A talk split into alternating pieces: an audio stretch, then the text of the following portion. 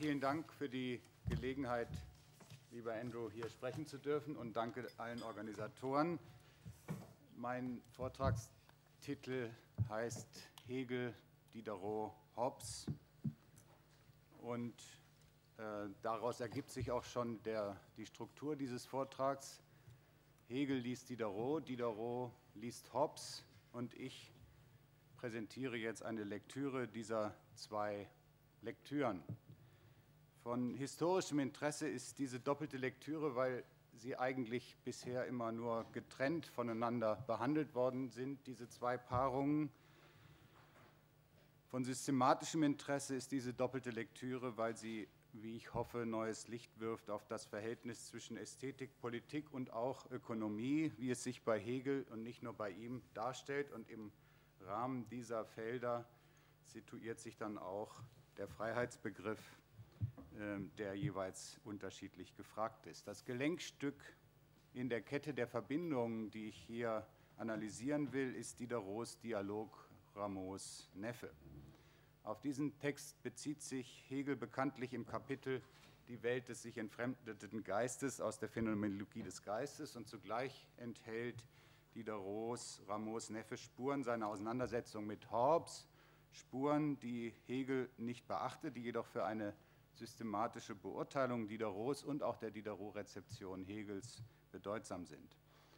Aus dieser Versuchsanordnung ergibt sich die Anlage meines Vortrags. Ein erster kurzer Abschnitt dient im Wesentlichen der Erinnerung für Sie an Hegels Diderot-Lektüre. Ein längerer Abschnitt verhandelt Diderots Verhältnis zu Hobbes. Da geht es dann ausnahmsweise mal nicht um Hegel im Rahmen dieser Tage. Und im dritten Abschnitt komme ich auf Hegel zurück und untersuche, wie sich Hegels Philosophie des Subjekts in dieser veränderten und erweiterten Umgebung darstellt. Hegel liest Diderot. Nun, äh, Sie wissen, dass Diderot in diesem Text Ramos Neffe äh, der aus den 1760er, 70er Jahren stammt, ein Ich und ein Er auftreten lässt. Und mit dieser äh, Gegenüberstellung erzeugt er die Suggestion einer klaren Frontstellung zwischen dem Ich als einer Stimme des Autors, Fragezeichen, und einem Er, also dem Neffen Ramos, der zu dessen natürlichem Gegner wird. Der schier unwiderstehlichen Suggestion, wonach Diderot auf der Seite des Ich stehe, das ist viel diskutiert worden, ist der deutsche Übersetzer erlegen und bei ihm handelt es sich bekanntlich um keinen geringeren als Goethe. In den Anmerkungen, die er zu Rameaus Neffe verfasst hat, meint Goethe, Diderot biete, Zitat, alle Kräfte seines Geistes auf, um Schmeichler und Schmarotzer in dem ganzen Umfang ihrer Schlechtigkeit zu schildern, wobei denn ihre Patrone keineswegs geschont werden. Ein Schuft, so sagt Goethe, wird einem ehrlichen Mann gegenübergestellt, Sie sehen, dass die Gegenüberstellung hier auch eine Parteinahme Goethes mit sich bringt. Dafür gibt es natürlich in Diderots Text auch alle möglichen äh, Belege, auf die ich nicht weiter eingehe. Nun erscheint bekanntlich zwei Jahre nach Goethes Übersetzung ein Buch, in dem nicht das Ich, sondern das Er, also der vermeintliche Schuft, einen Ehrenplatz erhält, Hegels Phänomenologie des Geistes. Das Urteil, das Hegel fällt, ist unmissverständlich. Der Neffe avanciert zum Zeugen der Entwicklung des Geistes zu einem höheren Bewusstsein, während das Ich zum Repräsentanten der Torheit erklärt wird. Also jener Torheit, die eigentlich auf der Seite des Neffen liegen soll. Es gibt eigentlich keinen Charakterzug des Neffen, den Hegel zu tadeln oder zu beklagen erlaubt. Nur zur Sicherheit sei dazu gesagt, dass Goethes Lektüre Diderots, dass äh, Diderot mit dem Ich identisch sei, in der Tat abwegig ist. Hegel schlägt sich jetzt nun allerdings auf die gerade Gegenseite. Diese Ehrerweisung für den Neffen bleibt bekanntlich clandestin. Längere Passagen aus Ramos Neffe werden angeführt und Autor und Werk bleiben aber in der ursprünglichen Ausgabe ungenannt. Ich will das vielleicht gerade noch mal kurz anführen, was er hier zitiert. In, ersten, in, einem ersten Diderot-Zitat spricht Hegel von der Verrücktheit des Musikers, die sich darin zeigt, und dann beginnt eben das Diderot-Zitat, dass er 30 Arien, italienische, französische, tragische, komische, von aller Art Charakter häufte und vermischte, bald mit einem tiefen Bass stieg er bis in die Hölle, dann zog er die Kehle zusammen und mit einem Fistelton zerriss er die Höhe der Lüfte, wechselweise rasend, besänftigt, gebieterisch und spöttisch. Soweit das Zitat.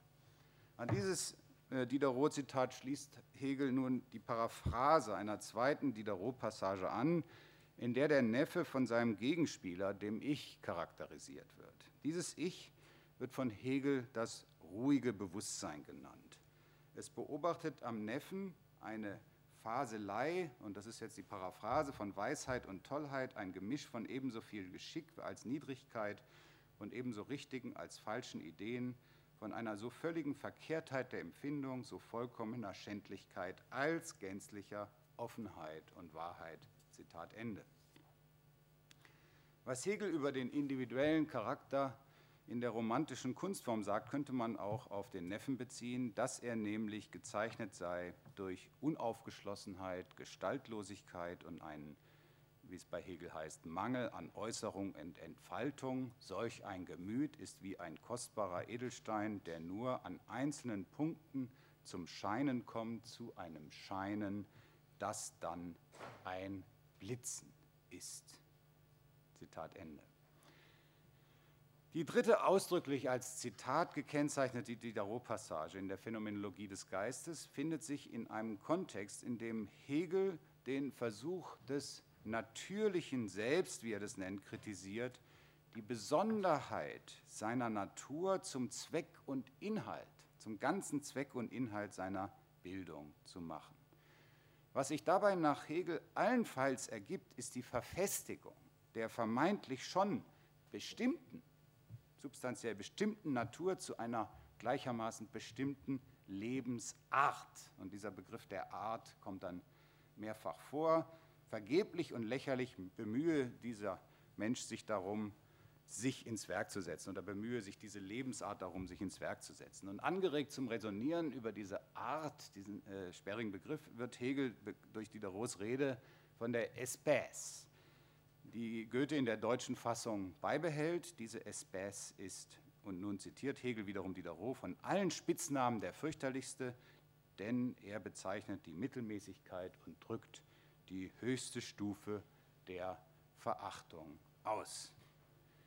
Dieses Zitat stammt genau genommen aus einer Tirade des Neffen selbst gegen das Ich. Das Ich erscheint als Fürsprecher einer Moral, die nicht mehr ist als bornierte Behauptung. Damit erweist sich das vermeintlich edelmütige Bewusstsein als niederträchtig und verworfen das sind Hegelworte, und dies lässt umgekehrt die Verworfenheit als Adel der gebildetsten Freiheit des Selbstbewusstseins erscheinen.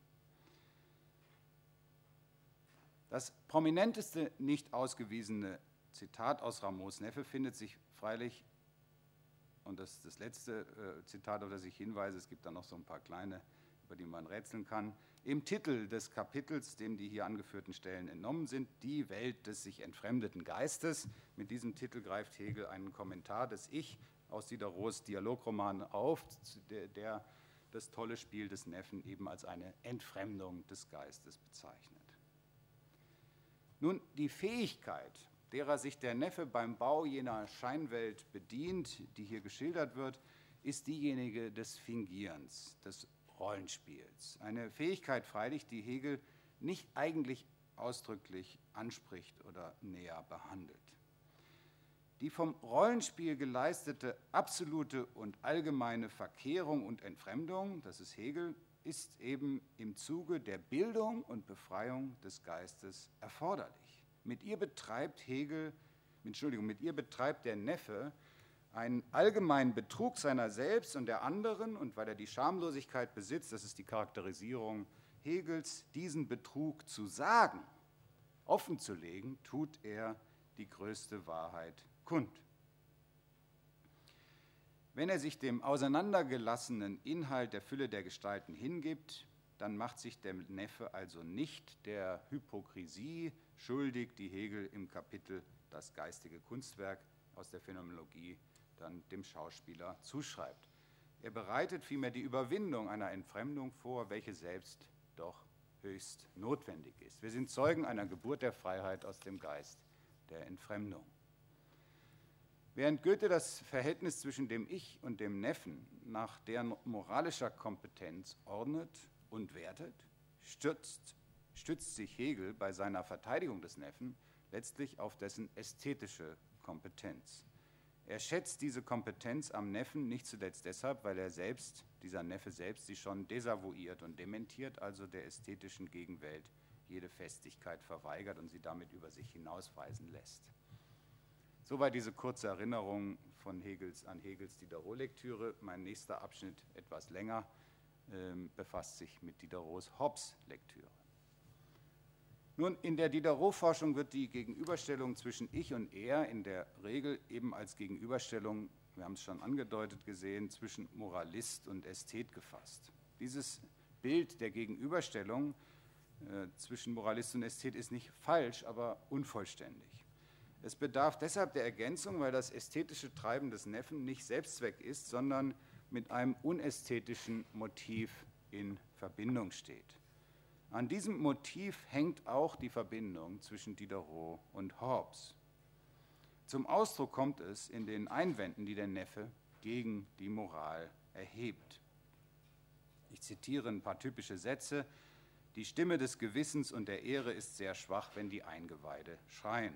Oder in der Natur fressen sich alle Gattungen, alle Stände fressen sich in der Gesellschaft. Oder im Grunde haben wir alle gewaltigen Appetit, Wölfe sind nicht heißhungriger, Tiger nicht grausamer. Dass der Neffe in der Gesellschaft als Narr auftritt, er sagt, ich war für sie ein ganzes Tollhaus, ist eine Art von Überlebensstrategie. In der Absicht auf Selbsterhaltung sieht er sich mit allen anderen geeint. Indem Diderot die von Hegel beobachtete Verkehrung und Verdrehung mit dem Motiv der Selbsterhaltung, also die, das Motiv der Schauspielerei oder des Rollenspiels mit dem Motiv der Selbsterhaltung in Verbindung bringt, etabliert er, das ist an den Zitaten ja fast schon unübersehbar geworden, eine Verbindung zu Hobbes. Nun, dass Diderot den Neffen sagen lässt, die Menschen verhielten sich wie Wölfe, ist nicht der einzige Hinweis darauf. Diesseits dieser Ähnlichkeiten gibt es einen harten Hinweis, dass Diderot mit dem Neffen auf Hobbes Bezug nimmt. Er übernimmt in den Dialogroman Rameaus Neffe nämlich eine Passage aus dem Artikel über den Orbisme, den er für die Enzyklopädie verfasst. Vom Naturmenschen, der sich der Unterwerfung unter den Souveränen verweigert und bei der Befriedigung seiner Bedürfnisse keinerlei Rücksichten nimmt, heißt es dort, er würde, Zitat Diderot, sicher auf seinen Vater einschlagen, seine Mutter vergewaltigen und seine Amme erdrosseln. Niemand, der sich ihm näherte, wäre vor ihm sicher. Soweit dieses Diderot-Zitat, das eines der Lieblingszitate von Sigmund Freud übrigens später werden wird, wenn er den Oedipus-Komplex charakterisiert. Und diese, just diese Passage taucht dann wortwörtlich in Rameaus Neffe auf und ist dort von Diderot auf den Neffen selbst gemünzt. Dabei macht Diderot deutlich, dass das vom Neffen repräsentierte Tollhaus eigentlich von all seinen Zeitgenossen bewohnt wird. Es heißt, dies ist die Gesinnung, die Sprache der ganzen Gesellschaft. Mit Diderots Hobbes-Lektüre ergibt sich eine Komplikation in der Figur des Neffen. Dieser Neffe firmiert nicht nur auf der Bühne, auf die sie von Hegel gestellt wird, also auf der Bühne der ästhetischen Freisetzung der Bedeutung. Der Sache nach gehört diese Figur vielmehr auch in jene Sphäre, die beim frühen Hegel System der Bedürfnisse heißt, also in die Ökonomie. Bezogen auf die Architektur der Phänomenologie des Geistes heißt dies, dass damit nebst dem Kapitel über die Welt des entfremdeten Geistes unter anderem auch jenes Kapitel ins Spiel kommt, in dem unter anderem wiederum die Selbsterhaltung verhandelt wird, nämlich das Kapitel über Herrschaft und Knechtschaft. Dass beim Neffen über die von Hegel aufgegriffene ästhetische Dimension hinaus noch die ökonomische ins Spiel kommt, dass Hegels Rezeption also selektiv bleibt, ist an sich selbst nicht überraschend oder auch sonst irgendwie verwerflich. Ich werde darauf nochmal zurückkommen, doch zuvor möchte ich zeigen, dass die ästhetische Deutung des Neffen als eines Meisters des Spielens, Simulierens oder Fingierens noch Bezüge zu einer weiteren Dimension aufweist. Systematisch brisant ist nämlich nicht nur die von Diderot inszenierte Verschränkung zwischen der ästhetischen Selbstentfremdung und der ökonomischen Selbsterhaltung, sondern auch die Verschränkung zwischen Ästhetik und Politik. Der Neffe bezeichnet sich als einen Menschen, der sein Leben zubringt, indem er, wie es dann in Goethes Übersetzung heißt, Positionen erdenkt und ausführt. Ich sehe nur um mich her und setze mich in meine Position oder ich erlustige mich an den Positionen, die ich andere nehmen sehe. Ich verstehe mich trefflich auf Pantomimen. Zitat Ende. Das Ich lädt den Neffen nun zur Radikalisierung dieser Auffassung ein, als der Neffe sagt, in einem ganzen Königreich gibt es nur einen Menschen, der gerade vor sich hingeht, den Souverän. Das Übrige nimmt Positionen, antwortet das Ich. Der Souverän, wer einen anderen braucht, ist bedürftig und nimmt eine Position an. Vor seiner Geliebten nimmt der König eine Position an und auch vor Gott macht er einen Pantomimenschritt. Zitat Ende. Es wäre sicher übertrieben zu sagen, dass Diderot eine Theorie der Souveränität vorlegte. Doch der Einwurf des Ich, auch der Souverän würde Positionen nehmen oder Pantomime betreiben, lädt ein zu einer Überlegung, die die Theorie politischer Souveränität mit der Theorie des Rollenspiels oder der sozialen Positionen verbindet. Auch diese Verbindung findet, wie sich gleich zeigen wird, bei Hobbes einen Anhaltspunkt. Dass sich der König im Rollenspiel übt, zeigt sich schon an der repräsentativen Rolle, die er ausfüllt. Er repräsentiert sein Reich. Mit der Aufgabe, oberster Repräsentant zu sein, reiht sich der König formal gesehen in die Reihe der Darsteller oder Schauspieler ein. Ich habe den Neffen bislang als eine Figur vorgestellt, bei der die Selbsterhaltung die man vom, Hobbes, vom Hobbschen Naturmenschen kennt, mit Selbstverstellung oder Selbstentfremdung kombiniert wird. Wie müsste nun das Urteil ausfallen, dass Hobbes über diese Figur zu sprechen hätte? Er würde davor warnen, so nehme ich an, dass dieses Rollenspiel des Neffen ruinöse Folgen für die politische Ordnung haben könnte. Sein Einwand gründete sich aber nicht darauf, dass er dem Rollenspiel etwa prinzipiell abhold wäre. Er würde sich vielmehr daran stoßen, dass jeder in diesem Szenario auf seine Weise zu seinem Spieler, Schauspieler, Darsteller etc. werde. Damit kommt es zu, oder käme es zu einer unerquicklichen Ablenkung von dem großen Übergang vom natürlichen in den bürgerlichen Zustand, für den Hobbes seinerseits das Rollenspiel offensiv in Anspruch nimmt.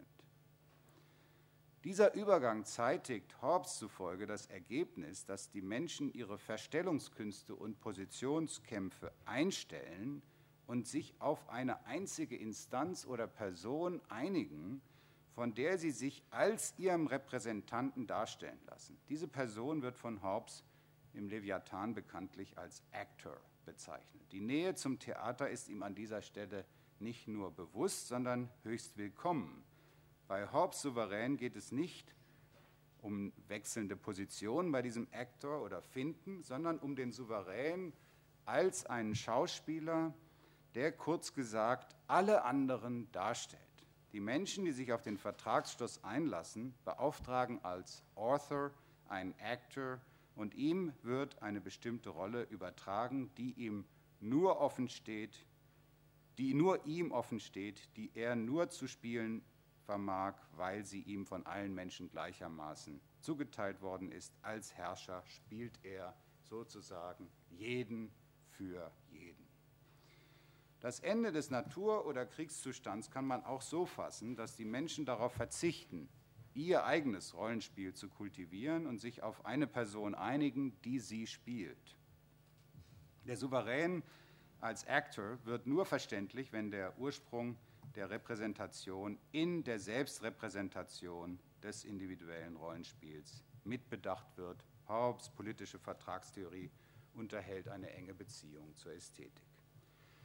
Der Staatsdarsteller, der größte Schauspieler aller Zeiten sozusagen, schiebt der individuellen Verstellung und Verkehrung einen Riegel vor. Man trifft bei Hobbes auf einen Schauspieler, der sich gegen die Deregulierung des Rollenspiels, also gegen das, was bei Hegel absolute Elastizität, Elastizität heißt, immunisiert und seine Rolle als souverän gefunden hat. Die unbilde Elastizität ist Hobbes weiterhin vertraut. Sie wird von ihm nicht speziell auf das Schauspiel, sondern allgemein auf die semantische Verwirrung bezogen, die in der Sprache auftritt. Sie kennen seine nominalistische Bedeutungstheorie. Diese Verwirrung kann nur durch eine befehlsmäßige Festlegung dieser Bedeutungen bekämpft werden. Damit wird deutlich, dass, der, dass die Menschen sich nicht nur als Wölfe, sondern auch als Schauspieler gefährlich werden können. Wenn das Rollenspiel privatisiert und pluralisiert wird, bekommt der Souverän Konkurrenz. Entsprechend kann man die Beschreibungen, die Diderot und auch Hegel vom Schauspieler liefern, als nachträgliche, produktive Gefährdung von Hobbes Modell politischer Souveränität beschreiben und auch als eine Inanspruchnahme eines äh, äh, gehaltvolleren Freiheitsbegriffs, der gegen Hobbes gerichtet wird. Dass der Schauspieler für soziale Unruhe und Aufregung sorgt, bringt Diderots Ich schön zum Ausdruck, wenn er vom Neff oder wenn es vom Neffen sagt, er sei in der Lage, Zitat Diderot, die lästige Einförmigkeit zu unterbrechen, die wir durch unsere Erziehung, unsere gesellschaftlichen Konventionen, unsere hergebrachten Anständigkeiten eingeführt haben. Kommt ein solcher wie der Neffe in eine Gesellschaft, so ist er ein Krümchen Sauerteig, das das Ganze hebt und jedem einen Teil seiner natürlichen Individualität zurückgibt. Zitat Ende aus Diderot. Nun könnte man einwenden, dass es sich bei dieser Einbeziehung des Schauspielers als einem belebenden Element gesellschaftlicher Veränderung um einen Anachronismus handelt, der an Hobbes Inanspruchnahme des Rollenspiels im Zusammenhang mit seiner Theorie der Souveränität vorbeigeht. Dieser Einwand geht selbst jedoch in die Irre. Auch wenn der Schauspieler als Quertreiber bei Hobbes nicht direkt vorkommt, darf man ihn zu dessen Zeitgenossen rechnen. Den Schauspieler kannte man, als, ähm, kannte man im frühneuzeitlichen England als Mitglied einer Gruppe, die The Masterless Man genannt wurde und damals einige Berühmtheit erlangt hat. Gemeint war jene rasch wachsende Gruppe von Menschen, die aus den ständischen und auch gemeindlichen Ordnungen herausfielen, Vagabunden, Wanderarbeiter, Schausteller etc. Und das ist nicht nur ein historisches, sondern auch ein philosophisches Phänomen. Die Herrenlosen, diese Masterless, wurden von ihren Zeitgenossen als Protagonisten oder Leidtragende einer politischen und sozialen Desintegration wahrgenommen. Der bedeutende spanische Humanist Juan Luis Vives bemerkte in seiner Schrift De Subventione Pauperum, die nach einem längeren Englandaufenthalt 1526 entstand, über die Vagabunden und Nichtsesshaften. Und bei dem folgenden Zitat merken Sie, wie nah das an den Überlegungen ist, die ich gerade angestellt habe mit Bezug auf Diderot und Hobbes. Also er sagt, sie ziehen bettelnd herum und niemand weiß, nach welchem Gesetz oder nach welchem Ritus, Konvention oder Religion kann man das übersetzen, sie leben. Zu den Masterless Men zählen nun zuvörderst die Schauspieler. Und zwar bilden sie nicht nur einen Teil dieser Gruppe, sie stehen vielmehr für eine Lebensform, die für deren Mitglieder insgesamt Geltung hat. Eine Lebensform, die durch einen permanenten Wechsel von Rollen gezeichnet ist. Dem Verlust sozialer Zuordnung beim Herrenlosen entspricht der Sache nach die Eigenschaftslosigkeit, der gewachsene Spielraum des Schauspielers. Dieses Jungtim wird schon im England des 17. Jahrhunderts beglaubigt. Ich zitiere den äh, Historiker Stephen Mullaney. The public playhouses were born at a time when traditional hierarchies were breaking down.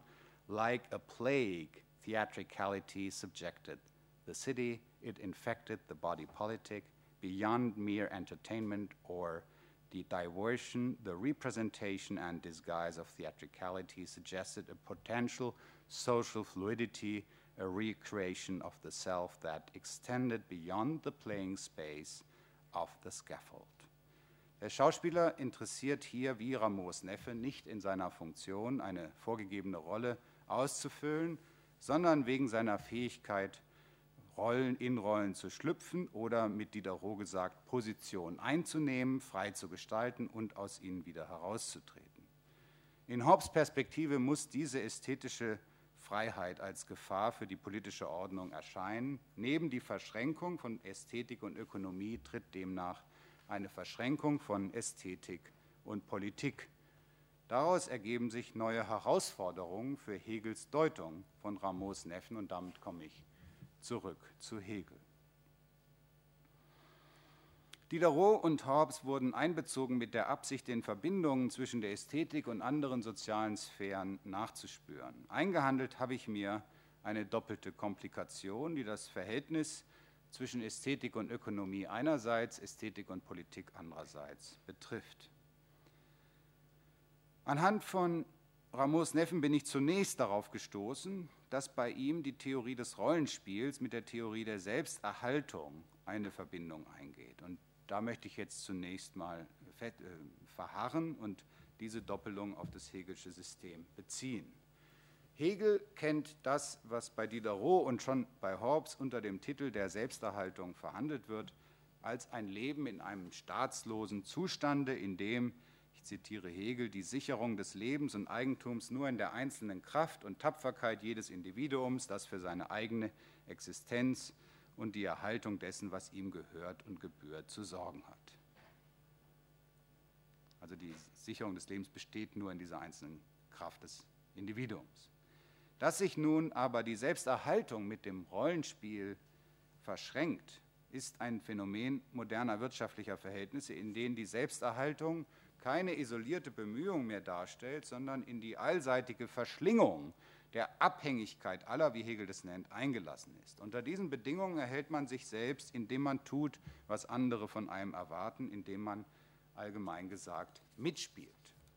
Das heißt aber auch, die Emanzipation durch eigene Arbeit, die Hegel im Kapitel über Herrschaft und Knechtschaft nur anzeigt, steht unter erschwerten Bedingungen, wenn, Zitat Hegel, der lange weitläufige Zusammenhang der Bedürfnisse und Arbeit, der Interessen und deren Befriedigung seiner ganzen Breite nach vollständig entwickelt und jedes Individuum aus seiner Selbstständigkeit heraus in eine unendliche Reihe der Abhängigkeiten von anderen verschränkt ist. Zitat Ende natürlich nicht aus der Phänomenologie, sondern aus der Rechtsphilosophie.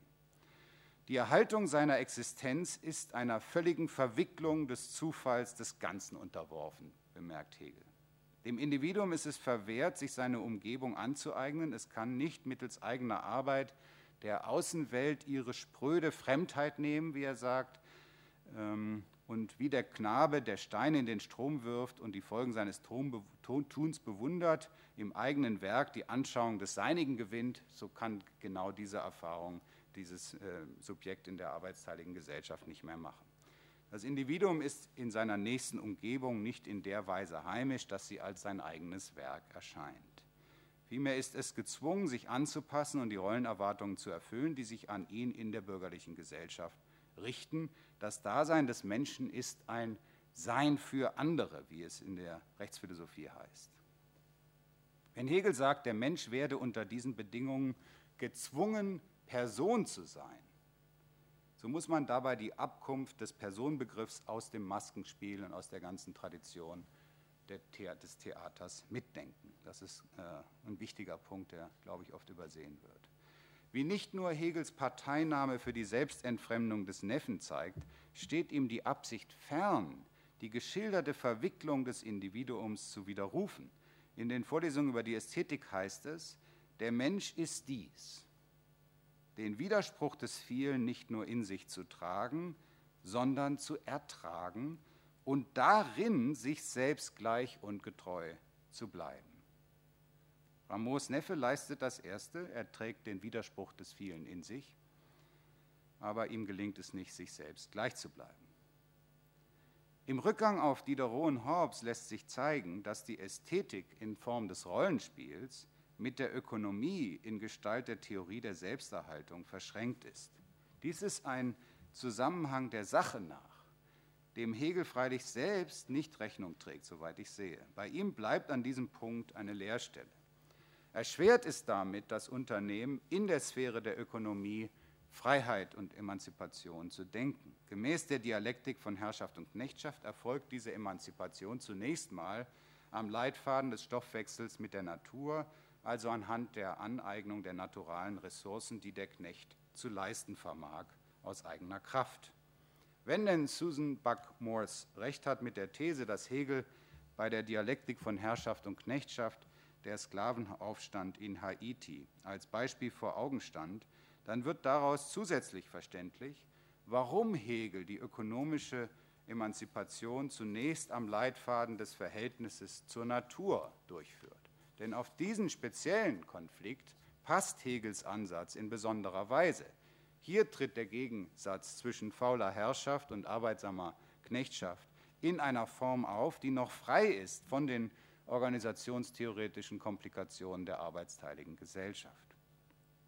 Weder die koloniale Welt noch die Welt der frühen Fabrikarbeit, die Hegel bei seinen Analysen der Ökonomie der bürgerlichen Gesellschaft vor Augen steht, lässt erkennen, dass die von ihm geforderte wahre Selbstständigkeit auch vor der Herausforderung stehen könnte, sich im Rollenspiel zu bewähren. Man darf Hegel immerhin zugutehalten, dass der Zielpunkt seiner Dialektik von Herrschaft und Knechtschaft ja gar nicht darin besteht, schon ein vollgültiges Bild ökonomischer Befreiung oder auch gar politischer Befreiung zu zeichnen. Das ist mir durchaus bewusst. Diese Dialektik ist nur ein Zwischenschritt auf dem Weg der Entfaltung des Selbstbewusstseins. Wenn man diese weitere Entfaltung einbezieht, so lässt sich die Dialektik von Herrschaft und Knechtschaft auch als Schritt zu einer Befreiung von dem lesen, was bei Diderot Position oder Espèce heißt, als Freisetzung von festgelegten Zuschreibungen und Selbstbeschreibungen. So kann man der Sache nach eine rollentheoretische Überlegung darin sehen, dass Hegel dem Individuum zugesteht, das ist eine viel zitierte Stelle, sich zum selbstständigen Extreme der persönlichen Besonderheit zu entwickeln. An dieser Stelle kommt auch die Ästhetik ins Spiel, denn die Kunst vermag, so sagt Hegel, die schlummernden Gefühle, Neigungen und Leidenschaften aller Art zu wecken und zu beleben und den Menschen alles durchfühlen zu lassen, was die Menschenbrust in ihrer Tiefe und ihren mannigfaltigen Möglichkeiten und Seiten zu bewegen und aufzuregen vermag. In dem Maße, wie die, der Mensch in diese Zustände gerät oder sich in die solche Zustände verkörpernden Figuren hineinversetzt, trägt die Kunst zur Entfaltung und Freisetzung der Besonderheit bei. So wie die Entfremdung des Geistes, die Hegel bei Rameaus Neffen kennen und schätzen lernt, freilich nicht der Endpunkt der von ihm vorgesehenen Bewegung darstellt, so bleibt auch an der ästhetischen Bewegung und Aufregung, das waren die Worte Hegels gerade, bewegt und aufgeregt, ein Ungenügen. Dieser scheinbar losgebundenen Partikularität unerachtet, so sagt Hegel, muss sich durch den Verlauf und Ausgang der besonderen Handlung das Walten einer höheren Weltregierung offenbar machen. Zitat Ende.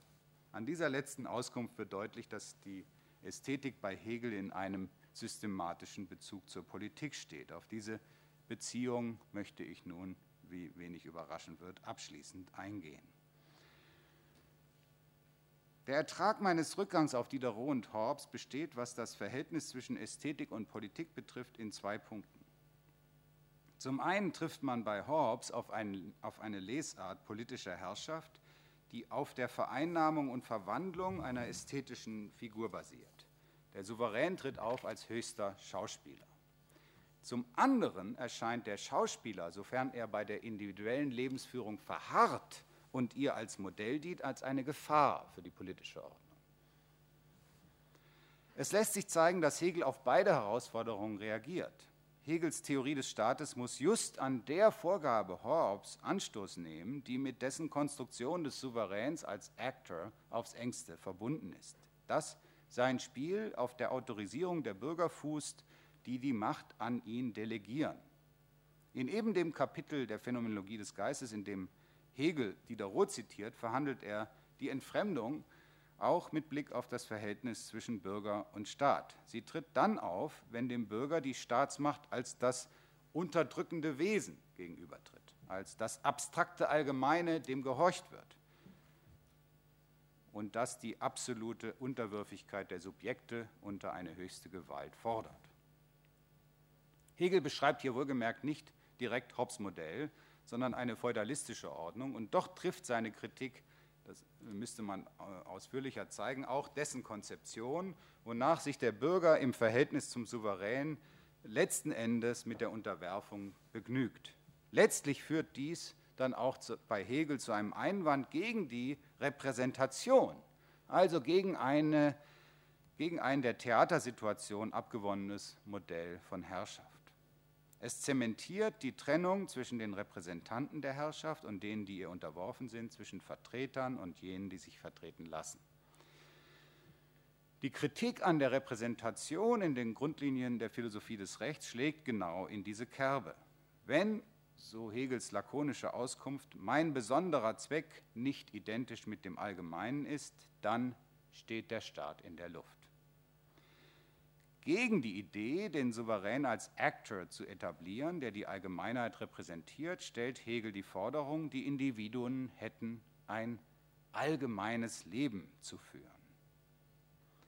Ihnen selbst obliegt es demnach, ihre partikularen Rollen, die sie in der bürgerlichen Gesellschaft und auch in der Familie spielen, zu überbieten. Ob die Individuen diese Forderung, ein allgemeines Leben zu führen, überhaupt erfüllen können, ist hier nicht weiter zu erörtern. Meines Erachtens ist das ein unmögliches Unterfangen. Ich will hier nicht zu grundlegenden Überlegungen zu Hegels Staatsbegriff ausholen, sondern auf eine Konsequenz eingehen, die mit dessen Forderung einer gelebten Allgemeinheit einhergeht. Eine Konsequenz, die am Ende zu einer Parallele zwischen Hegel und Diderot hinführt. Wenn politische Herrschaft und die Herstellung einer politischen Ordnung sich, Entschuldigung, wenn diese politische Herrschaft und die politische Ordnung auf einen lebendigen Prozess, auf ein wie Hegels schöne Wendung lautet, sich bewegendes Bilden zurückgeht, dann ergibt sich ein Spannungsverhältnis zwischen dem Gesetz, in dem sich jene Ordnung verfestigt, und denjenigen, die sich dieses Gesetz geben oder es leben. Die im Gesetz fixierte, aber erstorbene Bestimmtheit, wie Hegel das nennt, mag zu einer Zeit lebendige Sitte gewesen sein, doch im Zuge des neu aufstrebenden Lebens, das sind alles Hegel-Paraphrasen, erscheint dieses Gesetz als ein erstorbenes Leben, das doch Macht und Gewalt über die Gegenwart ausübt, eine Macht, die Hegel schamlos nennt.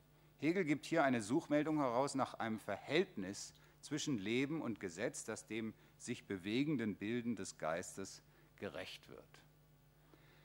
Diese frühe Überlegung Hegels steht in einem engen Zusammenhang mit seinen Bemerkungen über das Gesetz in, den, in der Einleitung zu seiner Ästhetik, zu den Vorlesungen über die Ästhetik. Und damit ergibt sich wiederum die Möglichkeit, Ästhetik und Politik miteinander ins Spiel zu bringen. Verhandelt wird in der Ästhetik die Frage nach dem moralischen Zwecke der Kunst und Hegel widersetzt sich bekanntlich der verbreiteten Ansicht, die Kunst habe geradewegs zur Belehrung und Besserung des Menschen beizutragen. Dagegen bemerkt er, zur Moral gehört die Reflexion, relativ lakonisch. Im Verhältnis zur Moral obliegt der Kunst nicht die Parteinahme für das Gesetz, sondern die Entfaltung des Gegensatzes zwischen dem abstrakten Gesetz und der Fülle der einzelnen für sich auch eigentümlichen Erscheinungen, dem individuellen Überhaupt, der vollen konkreten Lebendigkeit, wie Hegel das nennt. Ich möchte diese Leistung der Kunst exemplifizieren an jener Kunstgattung, der Hegel den höchsten Rang einräumt, nämlich an der dramatischen Poesie. Dies tue ich zum einen deshalb, weil Hegel schon am Ende der Phänomenologie auf die zwei Formen der dramatischen Poesie, nämlich auf Tragödie und Komödie, zu sprechen kommt und damit auch indirekt wieder Hegels Diderot-Interpretation in den Blick gerät. Zum anderen nehmen Tragödie und Komödie auf je unterschiedliche Weise die Figur des Schauspielers in Anspruch, die wiederum schon bei Diderot im Zentrum steht. Und dieser Schauspieler ist ein, eine bestimmte Exemplifikation äh, des äh, Bildes vom Menschen als Handelnden und als Freihandelnden, wie Hegel ihn es skizziert. Äh, vielleicht sollte ich zur Sicherheit anmerken, dass ich, wenn ich jetzt kurz auf Tragödie und Komödie eingehe, die bedeutende Unterscheidung zwischen der modernen und der klassischen, oder besser gesagt nach Hegels Terminologie der romantischen und der klassischen Erscheinungsform von Tragödie und Komödie beiseite lasse sonst wird die Sache zu komplex. Tragödie und Komödie sind nach Hegel komplementär zu sehen. In der Tragödie tritt das Individuum in seiner Einseitigkeit in Erscheinung, in der Komödie tritt, trifft man auf alles durch sich und in sich auflösende Individuen. Die tragischen Helden legen die geforderte Lebendigkeit an den Tag, indem sie durch und durch von Haus aus das sind, was sie wollen. Der Schauspieler, der in einer Tragödie spielt, geht auf in dem Handeln und Sprechen, das ihm zugedacht ist. Um des Ernstes der Situation willen darf er keine Distanz zu der Person, die er spielt, zu erkennen geben. Das eigentliche Selbst des Schauspielers, wie Hegel sagt, fällt mit seiner Person, also der, der Figur, die er spielt, zusammen. Die ihrer Einseitigkeit ausgelieferten Helden geraten dann in Konflikt miteinander. Der Konflikt muss tragisch enden, weil sie von ihrer Partikularität nicht loskommen. Nach Terry Pinkert basiert die Tragödie auf einer Beschreibung des individuellen Lebens, die sich in der Festlegung auf Rollen erschöpft. Wenn die Tragödie in der Botschaft von dieser Beschränkung ihre Grenze findet, also mit ihr schließen muss, so ist eben dies nach Hegel die Grundlage und der Ausgangspunkt der Komödie. Sie beruht darauf, dass die Individuen nicht an die Endlichkeit, also an die der Tragödie eigenen, eigene Einseitigkeit ernstlich gebunden sind. An die Stelle des Pathos der Einseitigkeit tritt letztlich die Distanz der Ironie. Entsprechend wird die Identifizierung mit der Rolle aufgekündigt. Der Held, wie Hegel sagt, der vor dem Zuschauer auftritt, zerfällt in seine Maske und in den Schauspieler, in die Person und das wirkliche Selbst er beginnt mit der Maske zu spielen. Soweit Hegel. Die Tragödie steht für den Ernst der Handlung, die Komödie widerruft ihn. Die Komödie erlaubt die Entfaltung der Reflexivität, die in der Tragödie gewissermaßen auf dem Rücken ihrer Helden eingeleitet wird, jener Reflexivität, die Hegel zufolge für die Moralität konstitutiv ist. Wenn man Hegels Überlegungen zu Tragödie und Komödie auf Diderot zurückbezieht, so zeigt sich, dass dieser nicht nur mit Rameaus Neffen eine Figur erfindet, die mit ihren Rollen spielt und die Theatralität entgrenzt. Vielmehr kennt Diderot auch den Schauspieler, der seine eigene Existenz, das was Hegel das wirkliche Selbst nennt, sich selbst als Menschen hinter der Person oder der Rolle also vergessen macht. Nach Diderots berühmten antitheatralischem Argument im Paradox über den Schauspieler trägt der Schauspieler dazu bei, die Bühne in eine eigene, in sich geschlossene Welt zu verwandeln, auf dass der Zuschauer Zeuge einer anderen Welt, die ihm als Modell erscheinen mag, werden kann. Voraussetzung für diese Erfahrung ist der Verzicht auf Inszenierung, das Verdikt gegen die Offenlegung des Scheinhaften und gegen die ironische Distanz.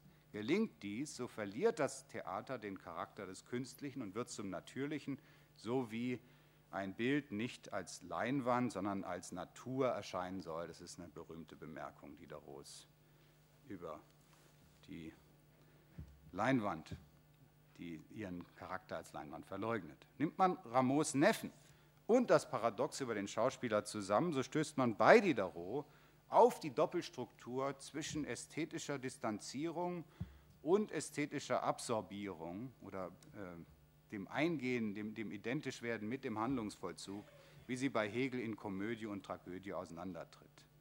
Und diese Doppelstruktur ist für mich äh, nicht nur als historischer Gesichtspunkt wichtig, sondern für mich, äh, wie ich ganz kurz am Schluss anmerken werde, dann äh, auch bezogen auf den Freiheitsbegriff, der mit dem Handeln des Schauspielers assoziiert ist. Nun, diese gerade erwähnte Doppelung ist bei Diderot nicht nur verstreut zu vermerken, also einmal bei Ramos Neffen und das andere Mal beim Paradox über den Schauspieler. Sie wird vielmehr in einem Text über den Salon von 1767 prägnant zum Ausdruck gebracht, in sehr eindrucksvoller Weise, wie ich finde. Dort heißt es, es gibt nur einen glücklichen Augenblick, nämlich denjenigen, in dem es genug Begeisterung, das französische Wort ist Verve, und Freiheit gibt, um leidenschaftlich sein zu können, und zugleich genug Urteilskraft und Geschmack, um weise sein zu können. Also Verve und Freiheit, Urteilskraft und Geschmack ist die Gegenüberstellung. In Verve einerseits verkürzt gesagt und Urteilskraft andererseits treten auseinander die Entschiedenheit des Engagements oder der Performance, wie man vielleicht auch sagen kann, und die Brechung in der Reflexivität. Anders als bei Hegel ist bei Diderot keine übergreifende beide Seiten verlustfrei aufhebende Einheit oder Versöhnung vorgesehen. Der glückliche Augenblick, von dem Diderot spricht, ist ein, eben ein Augenblick, ein flüchtiges Phänomen, ein fragiles Gelingen. Die Doppelstruktur der Performance des Handelns und der Reflexion auf den Handlungsvollzug entfaltet sich bei Hegel zum Gegensatz zwischen dem Ernst der tragischen Verwicklung und dem Spiel der komischen Distanzierung. Es ist für Hegel unzumutbar und undenkbar, eine dieser Seiten preiszugeben oder fallen zu lassen. Man kann auch sagen, dass sein Denken eine tragikomische Grundstruktur aufweist und da diese Grundstruktur Hegels Sicht des menschlichen Handelns prinzipiell zugrunde liegt, gilt sie nicht nur für die Ästhetik, sondern für seine Philosophie insgesamt, also auch für die Phänomenologie des Geistes. Mehr noch, meines Erachtens gilt jene Doppelstruktur Performance und Reflexivität für das menschliche Handeln prinzipiell. Die Reflexivität, die die theatralische Distanz als eine ihrer Formen kennt, ist unverzichtbar, will man nicht nur eine Espèce sein oder Position nehmen. In dem Sinne ist sie eine Freiheitsvoraussetzung. Die Praxis, die die dramatische Performance als nur eine ihrer Formen kennt, ist unverzichtbar, will man nicht in der ironischen Distanz zu Positionen verharren, ist also unverzichtbar für das, was Andrea Kern die Wirklichkeit der Freiheit genannt hat. Marx hat Hegel die Worte in den Mund gelegt, alle großen weltgeschichtlichen Tatsachen würden sich sozusagen zweimal ereignen, Sie kennen das, und er fügte hinzu, Hegel habe vergessen zu erwähnen, diese Ereignisse fänden das eine Mal als Tragödie und das andere oder zweite Mal als Farce statt. Bezieht man diese Bemerkung auf die Phänomenologie des Geistes, so ist zu sagen, dass dieses Werk genau genommen beides zugleich sein will und sein muss, jedenfalls sein muss, Tragödie und Komödie eine Tragikkomödie eigener Art. Diese Kombination ist nicht auf eine Aufhebung, eine höhere Versöhnung angelegt. Also ich sehe jedenfalls nicht, wie man aus dieser Spannung, die ich gerade geschildert habe, herauskommt. Diese beiden Formen kommen sich eigentlich bei Hegel in dieser Kombination aus Verwirklichung und Reflexion in die Quere, ringen miteinander, setzen einen Wechsel von Distanz und Engagement in Gang, der doch nicht zur Ruhe kommen kann. Fünf Zeilen ganz anderer Art zum Schluss. Es gibt ein berühmtes Theaterstück, das in der Erstveröffentlichung noch einen Untertitel trug, der später nicht mehr auftaucht. Unter dem Titel Waiting for Godot stand damals A Tragic Comedy. So setzt sich die Gattungsgeschichte der Tragikomödie oder Tragikomödie fort. Äh, in die gehört neben Hegels Phänomenologie des Geistes Samuel Beckett's Waiting for Godot. Und in diesem Theaterstück findet sich der Satz, At this place, at this moment of time, all mankind is us, whether we like it or not. Let us make the most of it before it is too late. Vielen Dank.